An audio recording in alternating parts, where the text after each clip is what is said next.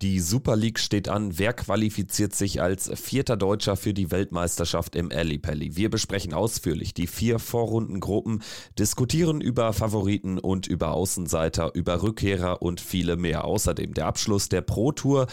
Natürlich ein großes Thema heute in der Folge von Checkout der Tats Podcast Plus. Wir blicken auf die Grand Slam Qualifikation. Viel Spaß dabei.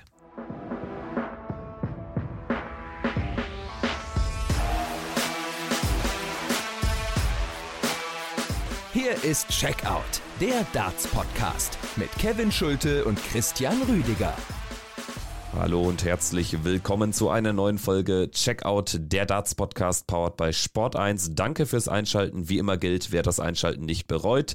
Wem es gefallen hat, der hinterlässt am besten fünf Sterne bei Spotify, bei Apple. Danke auch dafür. Mein Name ist Kevin Schulte. Ich begrüße wie immer Podcast-Kollege Christian Rüdiger. Hallo. Hallo Kevin, ich grüße dich ja, drei große Themen heute. Der Abschluss auf der Pro Tour, dann die Super League in Bitburg und der Grand Slam of Darts, der dann am nächsten Samstag beginnt.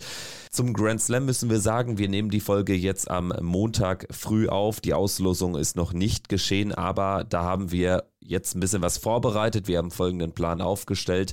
Der Grand Slam, wie gesagt, beginnt ja an sich am Samstag und die Super League endet am Freitag zuvor. Deshalb werden wir es folgendermaßen angehen. Es wird Mittwochabend, Donnerstag früh spätestens nach Abschluss der Gruppenphase bei der Super League eine Bonusfolge auf Patreon geben. Da werden wir dann die Vorrunde analysieren und einen Ausblick geben auf die K.O.-Runde. Und wir besprechen in dieser Folge auch die Auslosung zum Grand Slam of Darts. Das heißt, ihr seid ab 3 3 Euro im Monat bereits dabei, bekommt dann eben diese zusätzliche Folge. Natürlich auch monatlich kündbar das Ganze. Also für den Gegenwert einer Cola am Kiosk unterstützt ihr diesen Kanal und bekommt zusätzlichen Content. Hatten ja auch zuletzt ähm, die ein oder andere Bonusfolge dort veröffentlicht. Es wird dazu jetzt eben am Mittwoch, spätestens Donnerstag früh eine weitere geben. Und ich denke, dann haben wir ein ganz gutes Paket geschnürt. Das heißt, aus äh, Super League und aus Grand Slam of Darts. Wir haben das dann auch, sage ich mal, gut untergebracht und packen dann nicht alles direkt in eine Folge. Das heißt, von der Übersicht her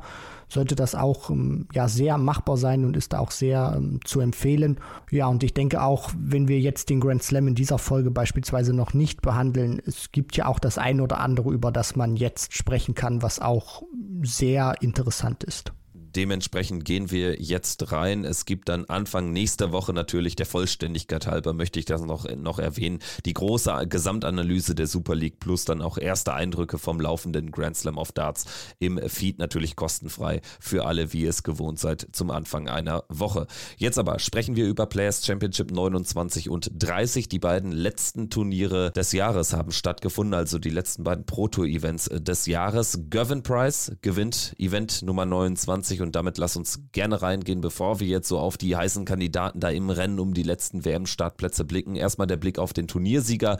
Gervin Price gewinnt im Finale gegen Dave Chisnell. Das ist so ein Finale von zwei absoluten Proto-Monstern in diesem Jahr. Auf jeden Fall. Und Gervin Price gefällt mir einfach gut in diesem Jahr, wie er sich präsentiert nach dieser ja doch herben Niederlage damals bei der Weltmeisterschaft gegen Gabriel Clemens mit diesen Kopfhörern, wo er sich auch viel anhören musste und man sich dann auch gefragt hat, ja, wie kommt er denn zurück? Ich bin großer Fan auch äh, von ihm jetzt geworden, so von der Art und Weise, wie er sich präsentiert in diesem Jahr. Er ist gefühlt bei allem dabei, auch wenn er jetzt, sage ich mal, nicht jeden Pro-Tour-Block bis zum Ende spielt, aber er ist trotzdem erstmal da und wenn er dann antritt, äh, bringt er auch gute Leistung.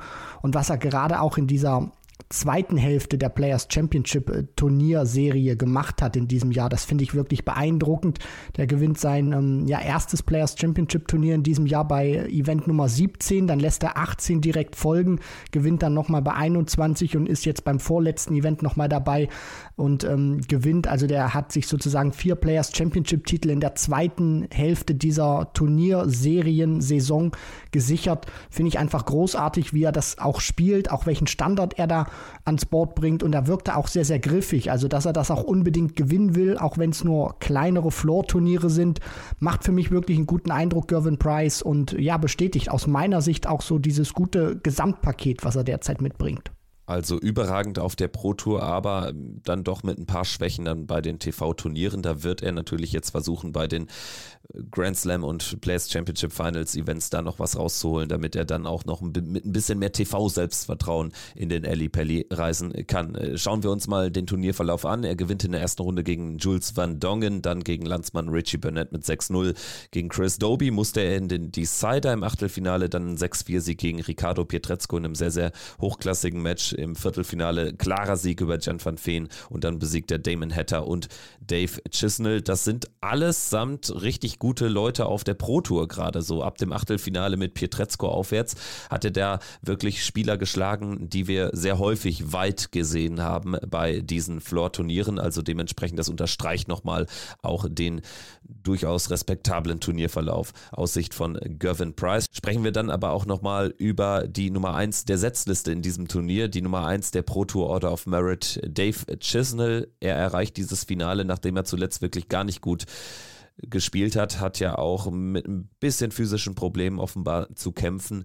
Aber das war dann umso wichtiger für ihn, dass er zum Abschluss hier nochmal ein gutes Ergebnis hat landen können. Also die letzten beiden Players Championship Turniere, die waren nochmal wirklich ein fettes Ausrufezeichen von Chizzy. Und was ich auch so beeindruckend finde, ist, wie schnell es dann auch gehen kann. Also du hast diese physischen Probleme angesprochen, die auch dann erklärbar sind oder da findet man dann auch eine Erklärung, warum er nach dieser tollen Form dann beim World Grand Prix und auch danach wirklich komplett abgefallen ist.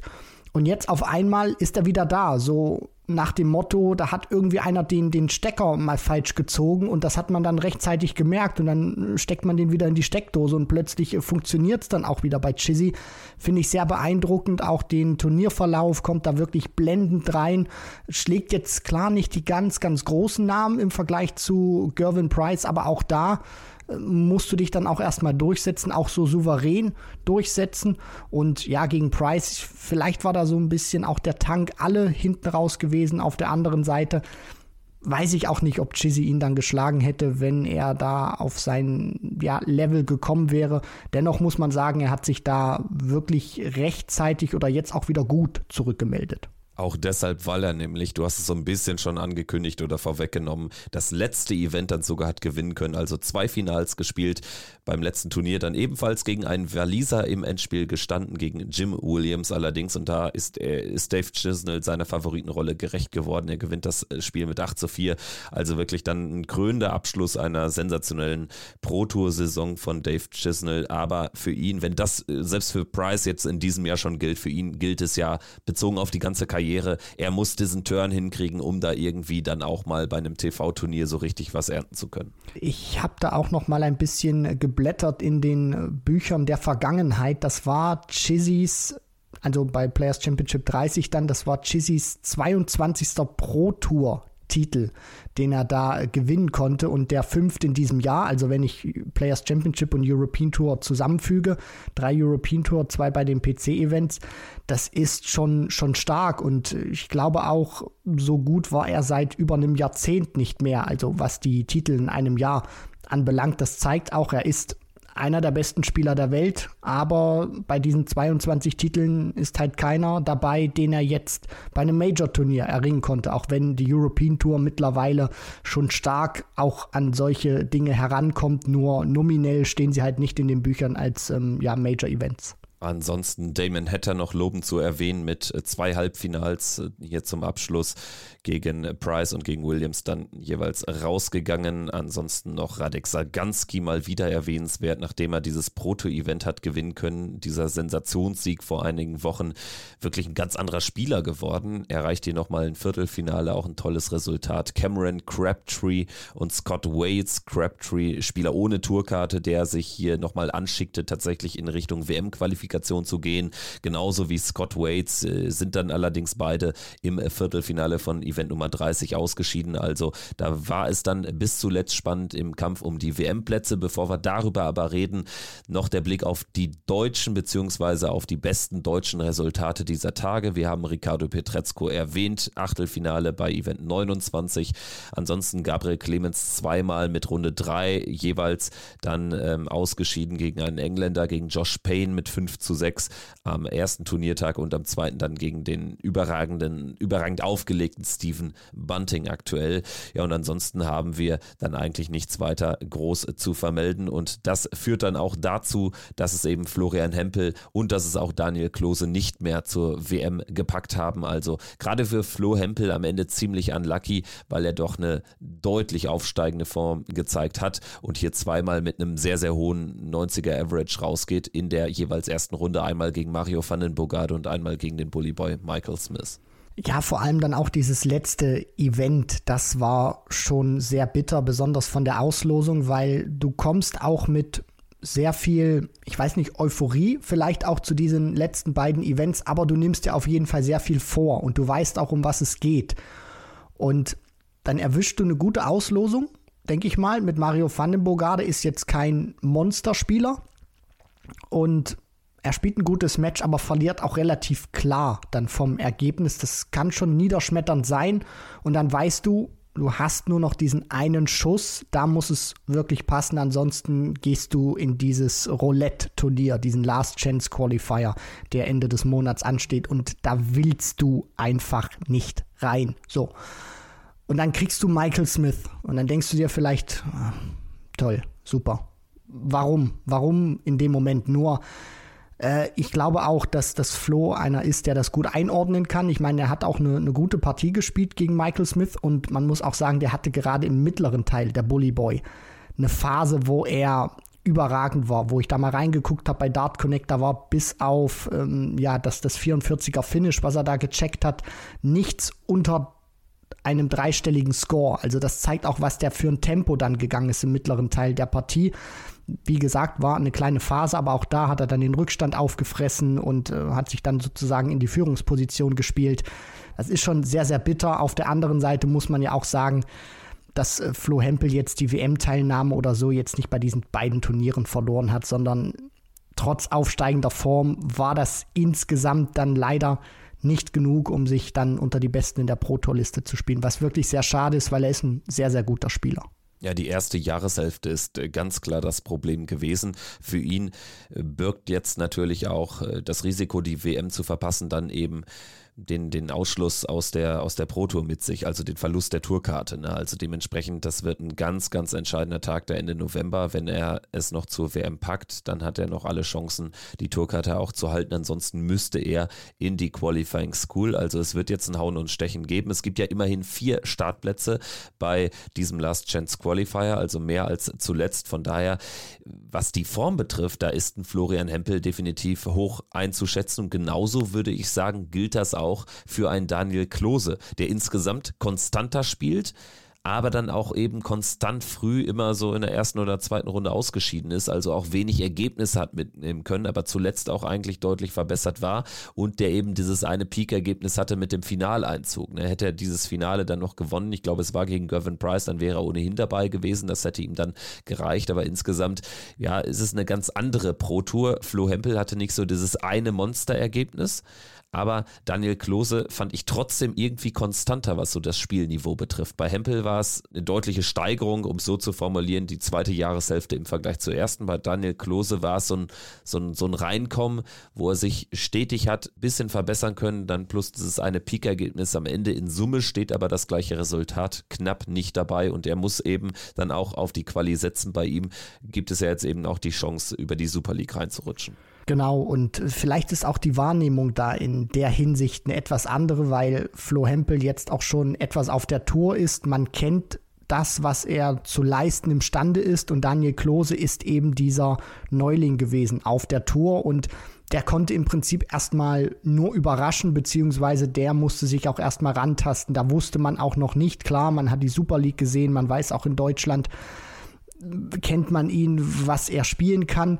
Nur jetzt auf diesem Niveau, da musste man dann auch erstmal schauen, wie kann er sich denn da ähm, ja auch überhaupt zurechtfinden. Und da bewertet man ihn in der Außenwahrnehmung sicherlich auch etwas anders. Ich finde, er hat eine gute erste Saison gespielt, auch mit diesem einen Durchbruchergebnis, was du schon gesagt hast, wo er das Finale erreicht hat. Und klar, das hätte man sich dann auch sicherlich bei Flo Hempel mal gewünscht, weil er sowas auch drin hat, weil er sowas auch mal kann, wo er, ich glaube, letztes Jahr dann das Halbfinale auch mal erreicht hat oder im, im ersten Jahr. Auf jeden Fall, er hat dieses Ergebnis leider vermissen lassen und konnte es dann nicht über die Konstanz machen. Und jetzt bleibt erstmal nur noch diese eine Chance dann Ende November. Und es wird nicht einfach werden dort, denn es tummeln sich da tatsächlich eine ganze Reihe bekannter Namen. Können wir ja mal ein paar Namen durchgehen. Wir haben Alan Suter im letzten Jahr im WM-Achtelfinale gestanden, die 33 der Welt, nicht qualifiziert über die Pro Tour. Wir haben Mervyn King, der da rein muss, Vincent van der Voort, vielleicht vor seiner möglicherweise dann letzten Weltmeisterschaft. Ähm, Adrian Lewis wird nicht dabei sein, der hat ja erstmal aufgegeben. Martin Klärmarker wird in dieses Event rein müssen. Roby John Rodriguez und Menzo Suljovic. Also das ist schon ein echt sehr, sehr illustres Feld im Umkehrschluss fällt auch auf, wir haben sehr, sehr viele Debütanten über die Pro Tour, sprechen wir gleich drüber, aber erstmal, also das sind jetzt alles nur Namen aus den Top 50, die da eben noch kein Ticket über die Pro Tour haben lösen können.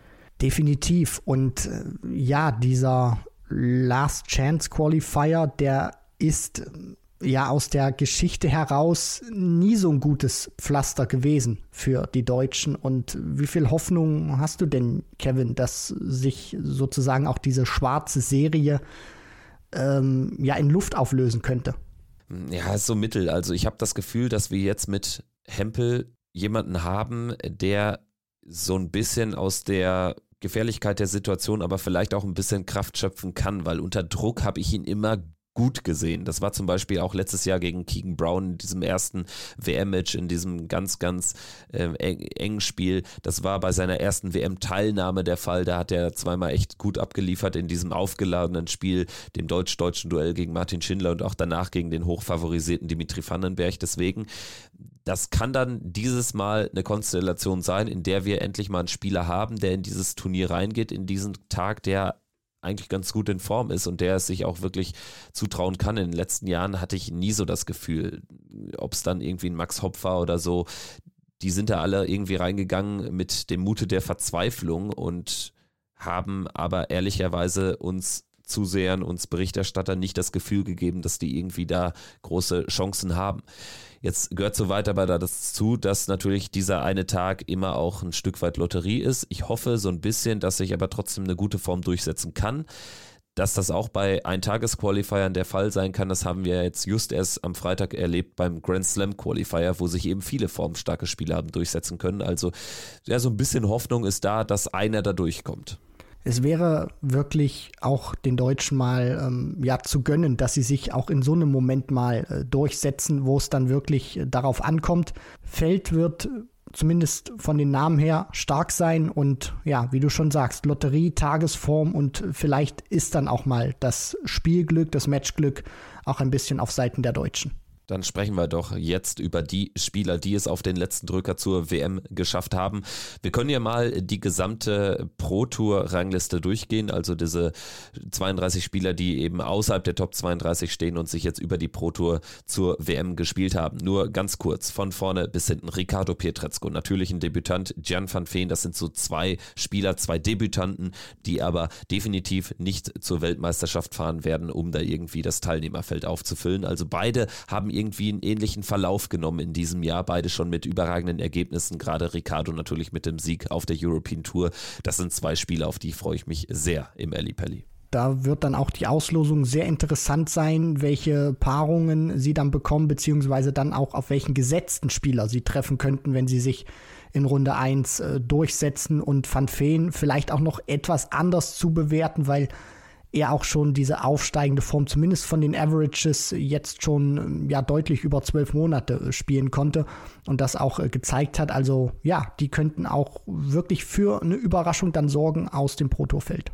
Dann die nächsten fünf Spieler vielleicht mal kurz im Paket besprochen. Wir haben Ryan Joyce, ehemaliger WM-Viertelfinalist bei seinem Debüt. Wir haben Luke Woodhouse, wir haben Mike De Decker, Ian White und Jim Williams. Also hier sticht jetzt so als allererstes Ian White heraus, der gerade zu Anfang des Jahres echt äh, gute Ergebnisse hatte. Hinten raus wird es jetzt auch weniger, aber habe ich gar nicht mehr so auf dem Schirm gehabt, dass er so weit oben steht tatsächlich in der Pro Tour Rangliste. Aber es ist schön, ihn wieder dann dabei zu haben. Für ihn erstmal wichtig, sich da auch äh, für die Weltmeisterschaft Weltmeisterschaft äh, zu qualifizieren, auch das nochmal aufzusaugen, wie das jetzt auch dann nach der Weltmeisterschaft mit seiner Karriere da weitergeht, äh, was er da auch noch imstande ist zu leisten, muss man einfach sehen. Aber jetzt erstmal für ihn wirklich auch eine gute Meldung, dass er sich sehr, sehr souverän auch für die Weltmeisterschaft qualifizieren konnte.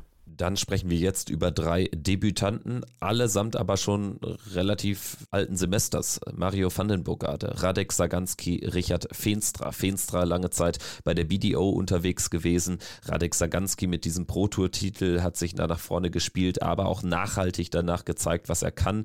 Ein äh, Busfahrer, der in Irland lebt, aus Polen. Wir haben schon häufiger das thematisiert. Und Mario Vandenburgade, der zu Jahresbeginn auch stärker war als jetzt, aber der sich auch äh, sein erstes das WM-Ticket verdient hat.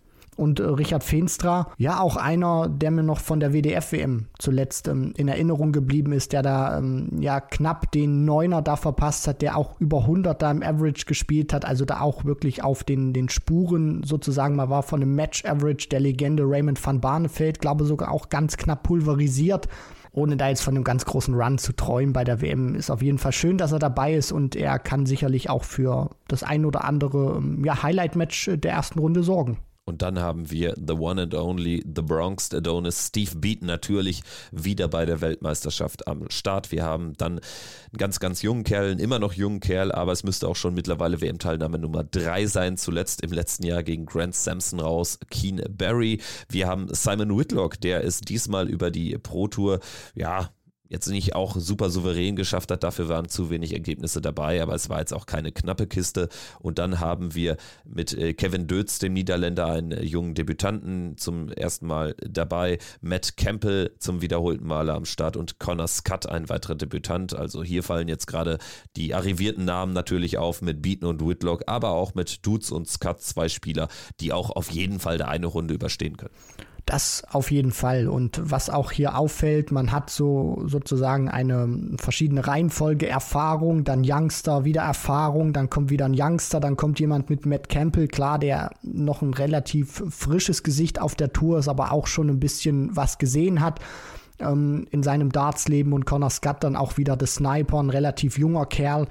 Also das ist ein, ist ein guter Mix und wie du auch schon sagst, ähm, erste Runde, das ist immer, sag ich mal, auch eine Chance für die Spieler, sich dann durchzusetzen und wenn es dann gegen die Gesetzten geht, da können sie im Prinzip erstmal sozusagen nur überraschen, beziehungsweise dann auch gut aussehen. Denn auch wenn sie eine etwas bessere Form vielleicht auch haben oder in dem Jahr besser gespielt haben, die Gesetzten müssen dann erstmal ihrer Rolle auch ähm, gerecht werden und zeigen, warum sie erst in der zweiten Runde einsteigen. Und das könnte dann vielleicht auch die Chance für die Youngster oder für die Erfahrenen aus der Pro-Tour-Liste sein.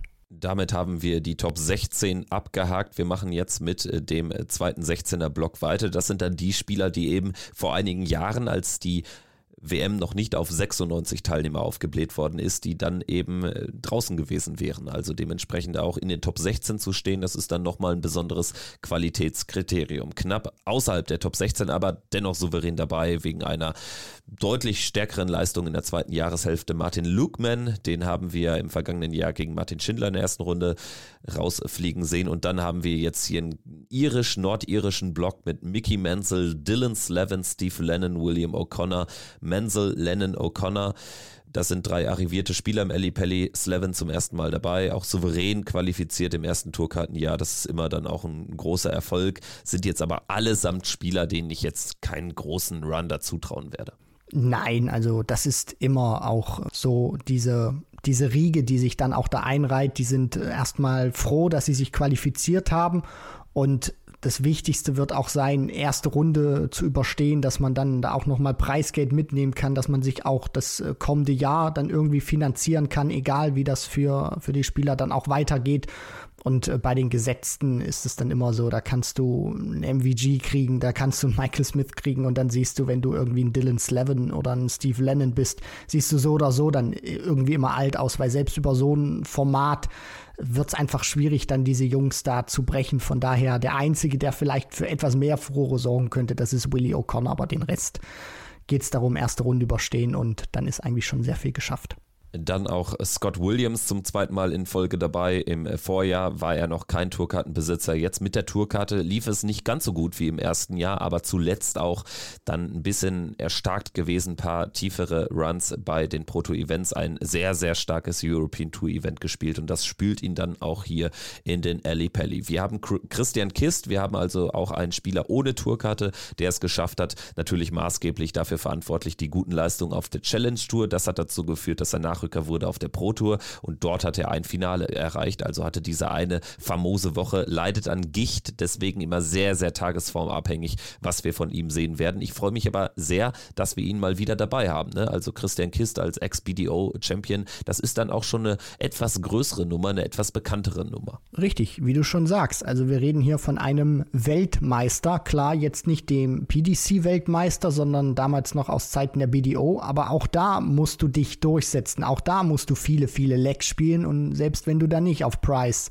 Smith, Humphreys, Van Gerven und äh, Wright triffst, da sich ähm, ja dann am Ende auch zum Champion zu krönen, das ist eine Leistung und wie du schon sagst, der hat oft auch in den letzten Jahren viel wegen seiner Erkrankung auch ähm, ja hinnehmen müssen, zu kämpfen gehabt, hat das Spiel auch drunter gelitten. Jetzt finde ich, hat er auch stabil gespielt. Zuletzt waren die Ergebnisse nicht mehr ganz so da, wo er sich präsentieren konnte. Aber dennoch, wenn er auch gesundheitlich dazu in der Lage ist, dann ist das ein guter Spieler und dann traue ich ihm das auch zu, dass er da in der zweiten Runde zumindest dem gesetzten Spieler, sofern er sich durchsetzen sollte, da auch wirklich in Spitzen bringen kann. Dann bin ich gespannt, wann Ricky Evans ins Turnier einsteigen wird oder beziehungsweise ob er dann nach einem Erstrundenerfolg auch sein Zweitrundenmatch vielleicht wieder kurz vor Weihnachten austragen kann, denn dann würde sich so ein Weihnachtsmann-Walk-On sicherlich wiederholen wie im vergangenen Jahr. Ricky Evans, er wird spielen und er wird da natürlich wieder für Stimmung sorgen. Hat es am Ende dann noch geschafft. Cameron Menzies aus Schottland ist dabei. Wir haben Lee Evans als äh, Debütanten am Start. Richie Adhouse im vergangenen Jahr in der ersten Runde ausgeschieden oder in der zweiten Runde ausgeschieden gegen Gervin Price, äh, ganz knapp. Wir haben Jermaine Vatimena, Niederländer und einen amerikanischen Debütanten mit Jules Van Dongen. Das ist Debütant Nummer 10 in diesem 32er Feld über die Pro Tour Rangliste. Also das ist ein toller Erfolg für, für Van Dongen, der es schwer haben wird, die Tourkarte noch zu halten. Dafür kommt sein, seine starke Form einfach zu spät. Aber wie sie kam, das ist schon sehr, sehr überraschend, nämlich aus dem Nichts. Also hat man ihm jetzt so erstmal nicht zugetraut, dass äh, ja auch solche Averages dann auch mehr als ein oder zweimal in ihm schlummern. Auch diese Ergebnisse waren wirklich vielversprechend für seine Verhältnisse, für das, was er bislang angeboten hat. Und ja, die WM mitnehmen, gucken, was da geht und allein diesen Schwung, dann auch diese aufsteigende Form kann er dann mitnehmen, um bei der kommenden Q-School dann auch ein paar Wochen später wieder voll anzugreifen. Und dann auf den letzten Rängen der qualifizierten Jamie Hughes, der hat sich wirklich erst beim allerletzten Turnier noch reingespielt. Sehr, sehr gut dann eben unter Druck gewesen, hat das Achtelfinale erreicht und dadurch hat es dann doch noch geklappt für Jossa. Wir haben Nils Sonnefeld, einen weiteren Niederländer am Start und wir haben Keegan Brown, der musste dann sogar noch einen Tag länger warten, weil hätte Alan Suter sich für den Grand Slam of Darts qualifiziert, wäre Alan Suter von Platz 33 auf 32 gesprungen in der Main Order of Merit an Madas Rasma vorbei. Suta und Rasma beide nicht für die Players Championship Finals qualifiziert. Das heißt, das wäre dann erstmal ein gesetztes Ergebnis gewesen. Rasma wäre allerdings anders als Suta eben über die Proto Order of Merit locker qualifiziert gewesen. Das heißt, Keegan Brown wäre rausgefallen. Also es waren sehr, sehr zittrige Stunden, anderthalb Tage für Keegan Brown. Ja, definitiv, weil du das auch schon sagst, nachdem da diese 30 äh, Players Championship Turniere gespielt wurden, ist nicht immer alles in Stein gemeißelt äh, gewesen, weil gerade auch diese Spieler, die sich dann auf den letzten Plätzen durchgesetzt haben, da musst du dann gucken, wer spielt sich für den Grand Slam Qualifier noch durch, weil das ist ja auch Preisgeld, das noch reingeht dann in die Rangliste und dann, keine Ahnung, man, man spinnt jetzt einfach mal rum beispielsweise. Ich nehme jetzt einfach mal dieses Beispiel Suter, weil es eben auf, auf der Hand liegt, nur um das jetzt mal so bildlich äh, sozusagen darzustellen qualifiziert sich für den Grand Slam, steht dann dort irgendwie im, keine Ahnung, Viertelfinale, Halbfinale, springt dann in der Main Order of Merit sozusagen in die Top 32 rein, dann rutscht. Moment, Christian, es hätte ihm ja schon die Quali gereicht. Richtig, aber. Er hätte dann richtig. beim Grand Slam dreimal 5-0 verlieren können. Richtig, ich wollte jetzt einfach nur noch mal so ein bisschen übertreiben, sozusagen in der, in der Hinsicht, dass äh, Alan Sutter da noch mal so ein richtiges Breakout-Ergebnis dann hat, spielt sich eben rein, Rasmar rutscht raus oder dann auch die, die Players Championship Finals beispielsweise noch mal, da die, die Qualifikation äh, sozusagen zu schaffen, die ja dann nach diesen 30 Turnieren ähm, da auch noch mal äh, sicher war, beziehungsweise da dann auch schon die ähm, Paarungen für die erste Runde gespielt wurden.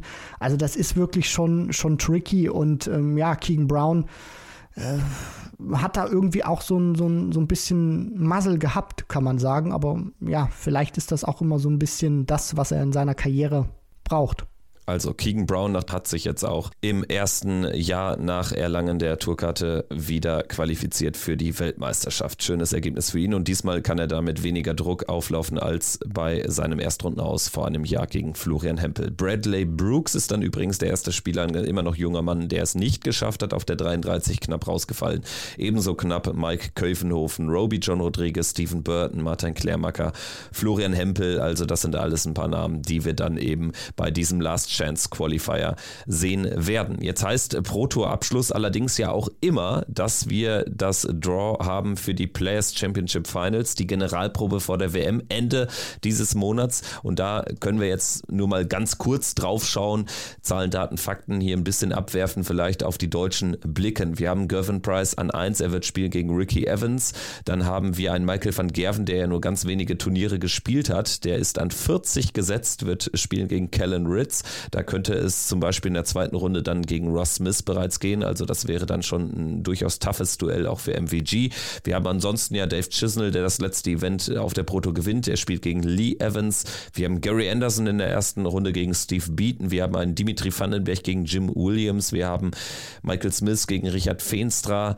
Was habe ich hier noch so? Luke Humphreys gegen Martin Lukeman. Also in der ersten Runde für die großen Namen allesamt machbare Hürden. Aber es fällt auf, zwei große Namen Namen fehlen. Nathan Espinel nicht dabei und Peter Wright nicht bei den Players Championship Finals dabei. Ja, also Nathan Espinel hatte das auch gar nicht mehr versucht. Bei den letzten beiden Turnieren ist er nicht mit angetreten, wird sich deshalb ja in seinen Trainingsraum begeben, sehr viel ähm, Practice Darts werfen um dann bestens gerüstet zu sein aus seiner Sicht für die Weltmeisterschaft. Und Peter Wright, der hätte dieses Turnier gerne noch gespielt. Er hat es auch versucht, aber ja, und das ist dann irgendwie wieder die andere Seite der Medaille. Der gewinnt die European Darts Championship, sollte dann auch wieder sehr viel Selbstvertrauen haben. Das ist wieder ein Achtungserfolg, wo wir dann auch wieder ein bisschen anders über Peter Wright sprechen. Klar, wenn du so ein Turnier gewinnst. Und dann wollte er nochmal die große Aufholjagd starten und verliert bei Players Championship 29 und 30 jeweils zum Auftakt in der ersten Runde. Und was besonders bitter auch ist, Peter Wright wollte unbedingt zu diesem Turnier. Das hatte er auch ähm, nach seinem Erfolg bei den European Darts Championship gesagt, weil er dieses ja, Training unter Wettkampfbedingungen nochmal mitnehmen wollte und weil er auch ähm, das Ergebnis von vor zwei Jahren zu verteidigen hatte.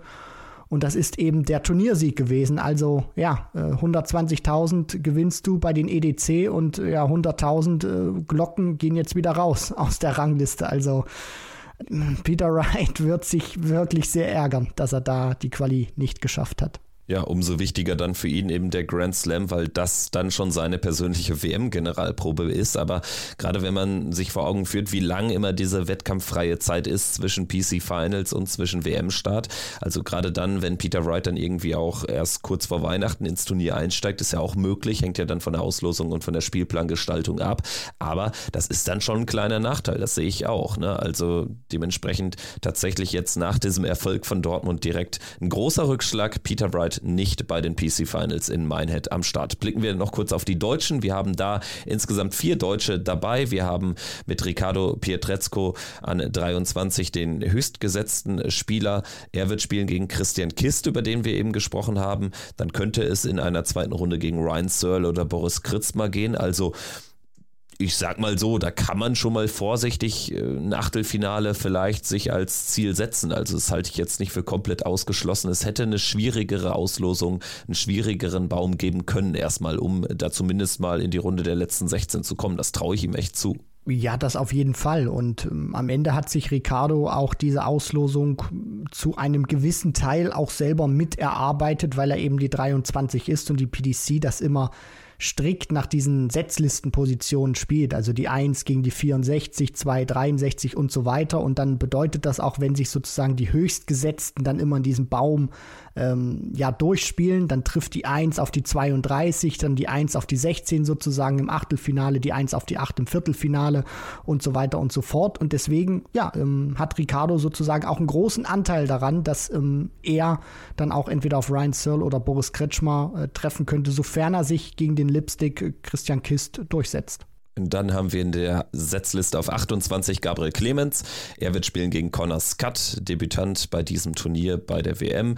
Und da erwarte ich dann einfach einen Sieg, weil da muss Gabriel Clemens auch seine Erfahrungen ausspielen. Das ist dann auch ein schönes Erstrundenlos. Und vor allen Dingen danach würde die 5 oder die 60 warten, Josh Rock oder Roby John Rodriguez. Also Rock auch relativ schwankend unterwegs in diesem Jahr. Da kann auch was gehen. Und der Anspruch von Gabriel Clemens sollte nicht dort aufhören, nur die erste Runde zu überstehen bei diesem Feld. Also auch darüber hinaus, Clayton Gurney wären dann mögliche Achtelfinalgegner. Warum denn nicht mal ein Viertelfinale erreichen? Ja, absolut. Also das muss er dann auch irgendwann mal packen. Ansonsten klebst du in dieser Region, in der Order of Merit dann eben auch fest, in der er sich äh, gerade befindet. Und er muss dann auch irgendwann für sich, glaube ich, auch, ähm, sage ich mal, den Beweis erbringen, dass diese Weltmeisterschaft, wo er, glaube ich, auch sehr viel sehr viel Druck verspüren kann eben dieses Halbfinale. Ähm, das geht zwar noch nicht raus aus der Rangliste, aber du kommst eben als Vorjahres-Halbfinalist dann in den Ellipelli und da nochmal ein gutes Ergebnis einzufahren im Vorfeld der Weltmeisterschaft. Das ist sehr, sehr wichtig und deswegen Connor Scott schlagen, das muss die Priorität sein. Dann gucken, wer sich bei Roby John und äh, Josh Rock durchsetzt und auch das dann annehmen, weil äh, ich meine, Gabriel Clemens kann wunderbare Averages spielen und wie du dann eben schon sagst, warum muss dann immer nach der ersten oder zweiten Runde Schluss sein. Er ist dafür auch zu gut, nur das muss er dann auch mal zeigen, dass er es außerhalb der Weltmeisterschaft dieses einen Turnieres im vergangenen Jahr schaffen kann. Ja, und Martin Schindler, der hat eine deutlich härtere Auslosung. Er spielt als 33 gegen die 32 Kim Halbrechts ausgeglichenes Duell, würde ich sagen. Danach würde dann aber aller Wahrscheinlichkeit nach Gervin Price warten. Also da sehe ich jetzt äh, den tiefen Ran ehrlicherweise nicht. Genauso wenig sehe ich den bei Daniel Klose, aber da gilt auch erstmal das Motto dabei sein ist alles. Ein schöner Erfolg, dass er sich für dieses Turnier hat qualifizieren können in seinem ersten Jahr. Er wird spielen an 54 gesetzt gegen Ryan Joyce. Die 11, das könnte auch ein größerer Name sein. Also da hat sie ihn auch gar nicht so hart getroffen. Vielleicht geht was in der ersten Runde. Definitiv. Und auf der anderen Seite zeigt es auch, was Ryan Joyce für eine gute Proto-Saison gespielt hat. Klar, da war auch dieser Erfolg mit dabei, nur alleine diese 12.000 Pfund hiefen dich nicht auf diesen ja guten Setzlistenplatz in dieser Auslosung. Von daher, Ryan Joyce kann immer überraschen, ähm, ist jetzt nicht der große Name, auf den er trifft mit Daniel Klose. Vielleicht äh, bringt er deshalb auch nicht so sein A-Game auf ähm, die Bühne. Dennoch, ähm, ja, Daniel Klose, wie du schon sagst, hat sich dafür qualifiziert. Riesenerfolg, ähm, kann immer überraschen und äh, vielleicht schafft er es auch diesmal. Ja, und bei Martin hoffe ich dann auch, dass er bis dahin wieder ein bisschen mehr an, an Form gewonnen hat. Also so diese zweite Jahreshälfte, jetzt auch zum Schluss nochmal die beiden Proto-Events hat mich nicht ganz überzeugt, nur das Gute ist eben auch, jetzt präparieren sie sich nochmal alle. Jetzt ist so ein bisschen turnierfreie Zeit, kann man sagen. Jetzt gibt es eben noch diese drei großen Highlights im Kalender. Je nachdem, wo man dann eben dabei ist, will man äh, nochmal gut performen. Und bei den Players Championship Finals werden wir hoffentlich dann auch einen anderen Martin Schindler sehen als äh, zuletzt. Und wir sprechen über die Players Championship Finals nach dem Grand Slam natürlich nochmal ein bisschen ausführlicher auch in der Vorschau. Das soll es an dieser Stelle erstmal gewesen sein, denn es gibt auch noch weitere Themen. Wir müssen ganz kurz äh, den Grand Slam of Darts Qualifier ansprechen. Der verlief aus deutscher Sicht deutlich schlechter als in den vergangenen Jahren. Also wir hatten gerade Gabriel Clemens, der es bis einschließlich 2021, glaube dreimal in Folge gepackt hat, durch diesen Qualifier sich zum Grand Slam zu spielen. Martin Schindler immerhin dann in der entscheidenden Runde gewesen, dort dann allerdings gegen einen unglaublichen Stephen Bunting mit 5-2 verloren. Stephen Bunting, der mit 111 da wirklich äh, alle Dämme gebrochen hat. Also aus deutscher Sicht bleibt es dabei nur Ricardo Pietrezco dieses Jahr beim Grand Slam of Darts. Ja, aus deutscher Sicht ähm, wirklich schade, dass es da nicht noch geklappt hat mit einer weiteren Qualifikation. Auf der anderen Seite ja, zeigt es einfach, wie schwer dann so ein Qualifier dann auch ist, weil der Grand Slam nochmal ein ganz besonderes Turnier ähm, dann auch darstellt, weil du eben in einem TV-Finale gewesen sein musst oder ein Major oder ein TV-Turnier gewonnen haben musst und dann wird das dann auch, wenn diese entsprechende Anzahl nicht fertig ist, wird das dann auch noch mit den European Tour Siegern, da war Ricardo dann mit dabei, also die dabei sind schon vor diesem Qualifier, haben sich das wirklich äh, sehr verdient. Und dann guckt man vielleicht auch mal auf die Namen. Da sieht man unter anderem, dass Dimitri Vandenberg da auch mitspielen musste, sozusagen, weil er ähm, die entsprechende Qualifikation da noch nicht geschafft hat. Raymond van Barneveld, der Vorjahres-Halbfinalist, hat es auch nicht geschafft, sich durch den Qualifier zu spielen. Und Martin kommt dann eben bis in die letzte Runde. Ja, und, äh, trifft dann einfach auf Steven Bunting, äh, einer der, ja, wirklich herausragende Darts aktuell spielt. Und da war trotz eines 100er Averages nicht viel zu bestellen für Martin, weil, wie du schon angesprochen hast, Bunting überragend unterwegs war. Deutlich mehr ärgern muss sich dann allerdings aus österreichischer Sicht Roby John Rodriguez, denn der hat gegen Ryan Searle in der entscheidenden Partie schon mit 4 zu 1 geführt und noch 4 zu 5 verloren. Also das auch ein heftiger Nackenschlag, hatte etliche Matchstarts da in den entscheidenden Legs. Also dementsprechend für Roby John Rodriguez tatsächlich eine bittere Niederlage. Ryan Searle dann allerdings so einer der Spieler, die den Grand Slam Qualifier in diesem Jahr wirklich zu einem Tag gemacht haben, wo relativ wenig Überraschungen tatsächlich passiert sind. Deutlich stärkeres äh, Teilnehmerfeld, was sich da durchgespielt hat, als in den vergangenen Jahren. Also wir haben Noppert, wir haben Bunting, wir haben Searle, wir haben Damon Hatter, wir haben Brandon Dolan äh, und dazu dann eben noch Martin Klärmarker, Nathan Rafferty und Steve Lennon. Also fünf sehr arrivierte Spieler, die man da zu den Favoriten hat zählen können und dann eben mit Klärmarker, Lennon und Rafferty jetzt auch nicht komplette Außenseiter. Also dementsprechend der Grand Slam wirklich enorm gut besetzt, gerade im Vergleich zu, zu äh, dem ein oder anderen Vorjahr. Auf jeden Fall. Und wenn man dann auch sich nochmal anschaut, äh, dass Rafferty im entscheidenden Spiel Ross Smith geschlagen hat, dass Klärmarker Kim Heibrechts in dieser entscheidenden Partie bezwungen hat. Also wenn da nochmal äh, sich die Unterlegenen durchgesetzt hätten, dann wäre das auch nochmal äh, von den Namen her deutlich oder nochmal hätte es einen Qualitätsschub gegeben. Von daher auf den Grand Slam freue ich mich so oder so jedes Jahr, weil ich dieses Format einfach cool finde. Gruppenphase, du hast drei Spiele sicher und ähm, ja, du hast auch mal Zeit, dir eine Niederlage zu erlauben und kannst trotzdem das Turnier gewinnen. Äh, teilweise kannst du dir sogar zwei Niederlagen erlauben, je nachdem, wie die Konstellation dann eben in der Gruppe auch ist, kannst noch durchkommen und äh, eventuell auch das Turnier gewinnen. Man, man weiß es ja nicht. Von daher, äh, ja, finde ich dieses Turnier immer sehr, sehr cool über den Grand Slam werden wir dann natürlich in den nächsten Folgen ohnehin sprechen. Aber nochmal an dieser Stelle sei erwähnt, die Auslosung, die werden wir thematisieren in der Patreon-Folge Mitte dieser Woche. Jetzt machen wir den Übergang zur Super League, denn diese Darts-Woche steht dann doch ganz im Zeichen, gerade aus deutscher Dartsicht, im Zeichen der Super League. Sie wird starten am morgigen Dienstag, den 7. November und wird dann ihre finale Session sehen am Freitagabend. Also ein Tag weniger ist es in diesem Jahr. Man wird in Bitburg spielen. Man hat allerdings den Modus nur ein bisschen angepasst. Es sind äh, nach wie vor 24 Spieler in vier Gruppen A6 Spielern aufgeteilt. Die jeweils ersten vier aller Gruppen qualifizieren sich für die nächste Runde. Das allerdings wird dann in diesem Jahr erstmals ein Achtelfinale sein und nicht wie im Vorjahr eine weitere Gruppenphase.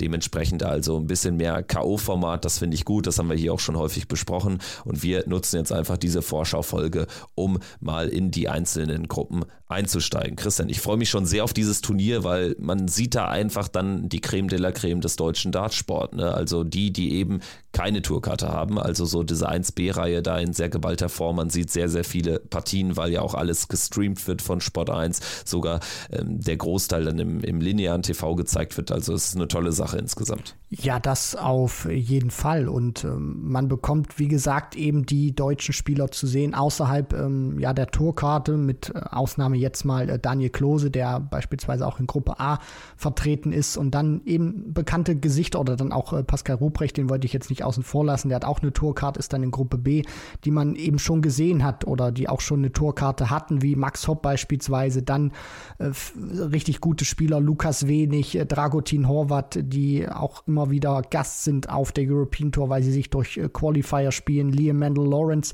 dann hast du auch wieder diesen großen Hauch von Nostalgie mit André Welge dabei, wo ich auch sage, ja, also dem traue ich schon zu, dass er da auch etwas länger noch ähm, in dieser Super League dieses Jahr mitspielt, auch wenn dann die Gruppenphase beendet ist. Von daher ähm, viele, viele Spieler, wo es auch sehr auf die Tagesform ankommen wird, weil wir werden, glaube ich, auch Schwankungen erleben dass äh, die Spieler dann auch mal Mitte 90 spielen oder auch mal über 100 und dann äh, rauschen sie auch mal ab und spielen dann im unteren 80er Bereich im nächsten Match. Das macht die Super League dann auch so, so interessant und wer es dann schafft, die Konstanz besser auf ähm, ja sozusagen die Platte, die Platte zu bringen, der wird sich dann auch äh, durchsetzen.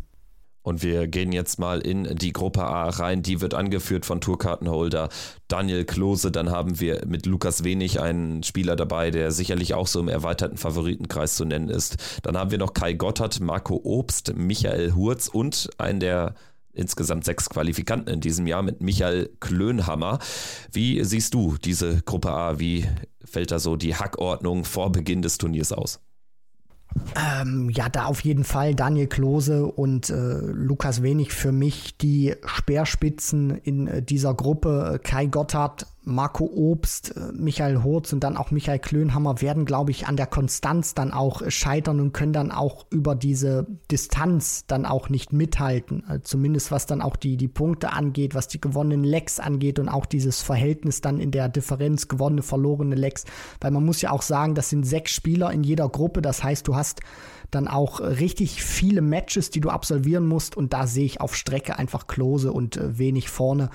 Und ähm, ja, die beiden werden für mich unangefochten da sozusagen äh, sich qualifizieren.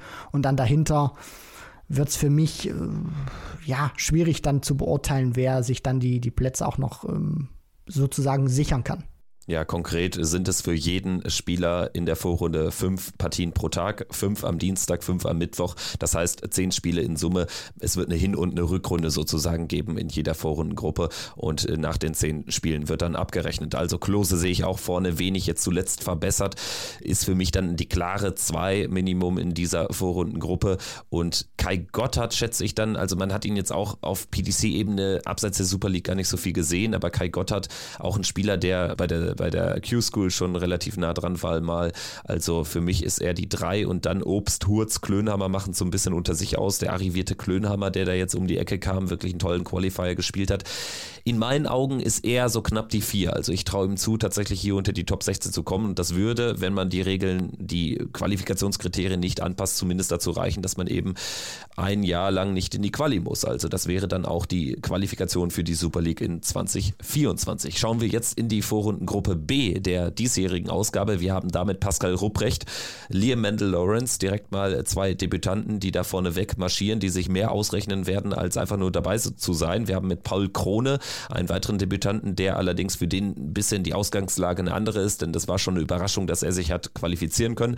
Und dazu haben wir mit David Schlichting einen, der bei seinem Debüt in, vor einem Jahr wirklich gut performt hat. Wir haben mit Marcel Gerdon einen Spieler, der eigentlich immer nur auch zur Super League irgendwie auf die Bildfläche kommt, da dann aber echt passable Darts spielt. Und wir haben last but not least André Welge, ein weiterer Qualifikant, aber natürlich kein normaler Qualifikant, denn André Welge ist eine der größten Personen im deutschen Dartsport in der Geschichte. Ne? Also die WM, glaube ich, fünfmal bereits gespielt.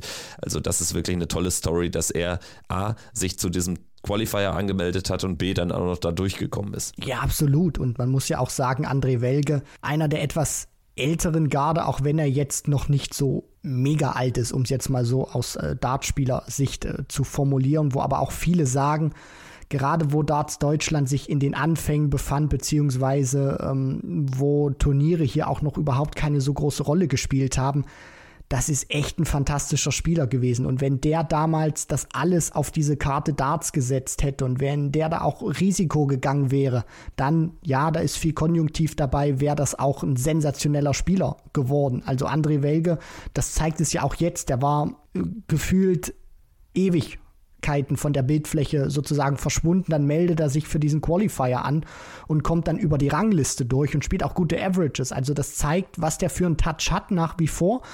Und jetzt wird halt die Frage sein, wie kann er das jetzt über diese vielen, vielen Matches finden? Für mich ist daneben Ruprecht und Liam Mandel Lawrence auch einer, der sich, ähm, ja, qualifizieren wird, wenn ich das jetzt so, so picken würde für, für die nächste Runde. Und danach sehe ich auch noch David Schlichting unter den ersten vier, weil ich glaube, das ist noch so ein, so ein richtiger Wettkampftyp. Der hat einfach Bock auf so ein Format und ähm, ja, kann da auch noch mal ein paar Prozent mehr rauskitzeln als normalerweise. Ja, und war eben auch äh, 2022 sehr konstant. Also ich sehe David Schlichting auch unter den Top 4. Ich sehe vor allen Dingen natürlich Pascal Rupprecht dabei. André Welge kommt sehr auf die Tagesform an, wenn die aber passabel ist. Die muss gar nicht herausragend sein. Da kann ich mir auch kaum vorstellen, dass er rausfällt. Also ja, Liam Mendel Lawrence für mich eine große Unbekannte. Da bin ich sehr auf das Tempo gespannt. Äh, da blicken eh viele mit Argus Augen drauf. Was die Qualität betrifft, hat das natürlich absolut drin, auch hier die Top 4 zu erreichen. Deswegen also Rupprecht, Liam, David Schlichting, André Welge, wenn ich mich auf vier einigen müsste, Paul Krone und Marcel Gerd und dann, dann knapp raus. Das wäre dann also mein Paket für die Vorrundengruppe B. Sprechen wir jetzt über die Gruppe C. Die wird angeführt von einem ehemaligen Sieger dieses Events, von Dragutin Horvath. Dann haben wir Max Hopp, Franz Rötsch, Christopher Tundas, Dominik Grüllig und Arno Merck. Also das klingt ja auch nach einem Hauen und Stechen, ehrlich gesagt. Da sollte man vielleicht auch nicht den Fehler machen, dann zu sehr sehr auf die Namen zu schauen. Wenn man sich das anguckt, würde man denken, okay, Dragutin Horvath, Max Hopp, Franz Rötsch, so auch die drei größten, bekanntesten Gesichter die sollten sich da unter die Top 4 spielen. Dann sicherlich auch Christopher Tonders, weil er auf der Development Tour jetzt auch äh, gut gespielt hat in ähm, diesem Jahr. Aber den Fehler sollte man dann auch einfach nicht machen. Ich denke, Dragutin wird sich da durchspielen. Franz wird dann auch über die Konstanz, glaube ich, genug Punkte auch sammeln, auch von diesem Leckverhältnis dann gut aufgestellt sein. Bei Max Hopp bin ich wirklich sehr interessant, wie gut er auch spielen wird, auch auf der Konstanzebene. War jetzt auf der Challenge Tour auch zuletzt, finde ich, von den Averages her wieder ein bisschen konstanter unterwegs. Da war auch viel über 90 dabei, auch wenn das nicht für die ganz großen Ergebnisse gereicht hat.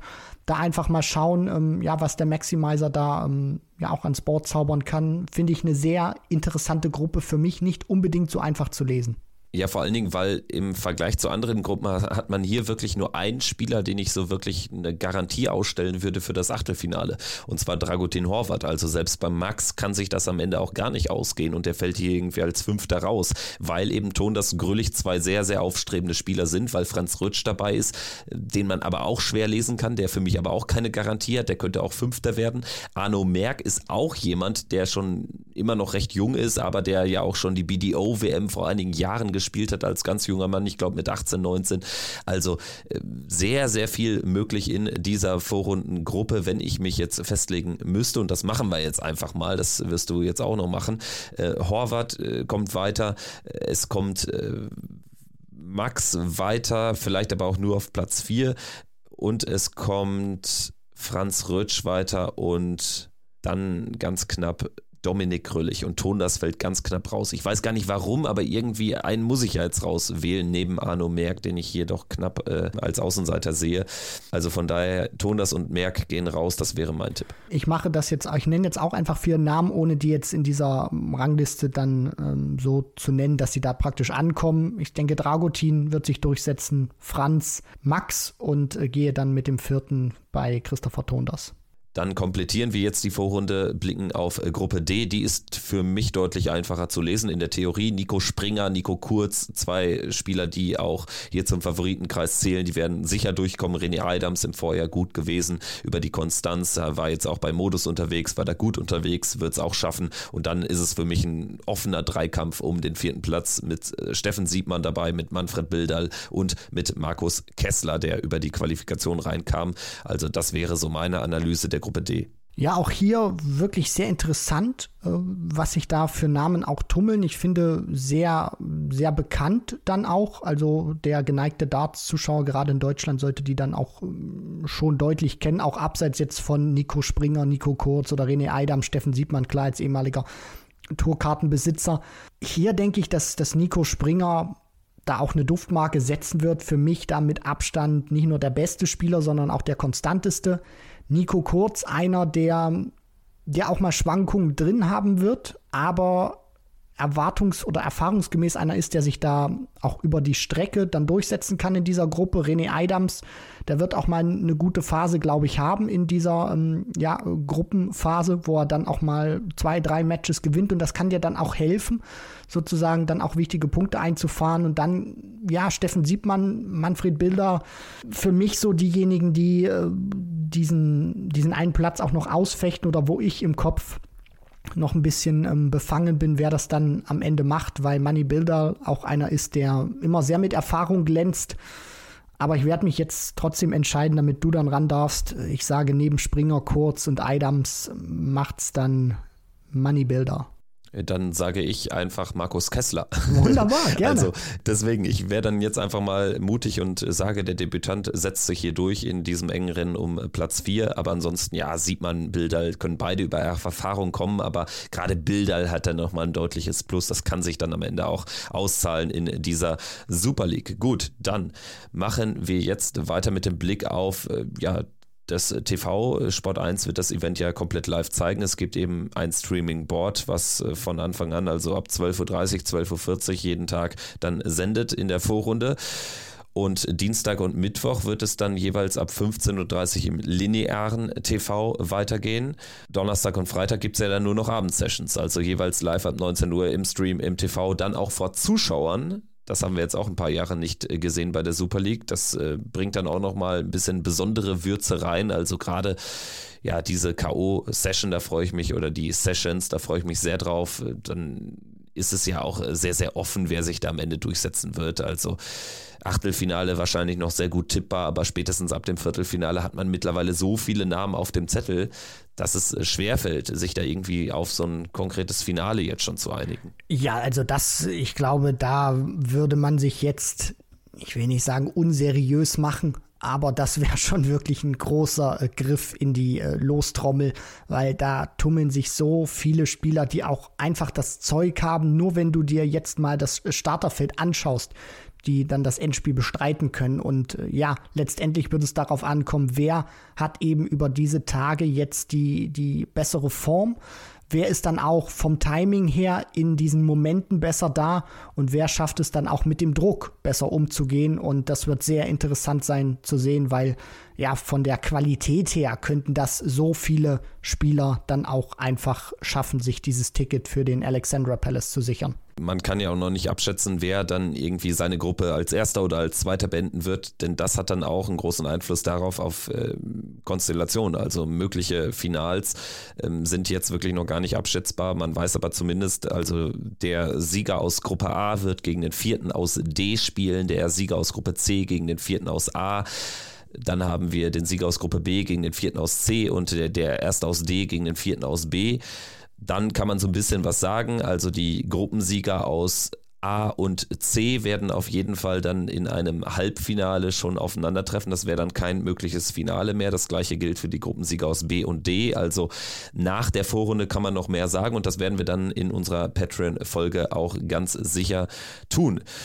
Gut, dann würde ich sagen, haben wir es an dieser Stelle für diese Woche geschafft. War eine gute Stunde, war viel drin. Ich freue mich auf die Patreon-Folge, dann eben mit dem Blick auf die Grand Slam-Auslosung und auf den Stand in der Super League nach Abschluss der Vorrunde. Und dann können wir vielleicht auch ein bisschen was Stichhaltigeres zu Prognosen sagen, wie es denn ausgeht in Bitburg. Für alle, die bei Patreon nicht am Start sind, für euch gilt, in einer Woche gibt es dann natürlich hier wieder die reguläre Folge, dann alles nochmal zur Super League aufbereitet mit der großen Analyse und mit einem ersten Blick auf die ersten Turniertage beim Grand Slam of Darts. Christian hat wie immer Spaß gemacht und ich freue mich auf die nächste Folge. Ja, ich mich auch, Kevin, und wir hören uns dann wieder. In diesem Sinne, danke fürs Zuhören. Das war Checkout, der Darts Podcast powered by Sport 1. Bleibt dabei, bleibt uns gewogen. Macht's gut. Ciao, ciao. Ciao.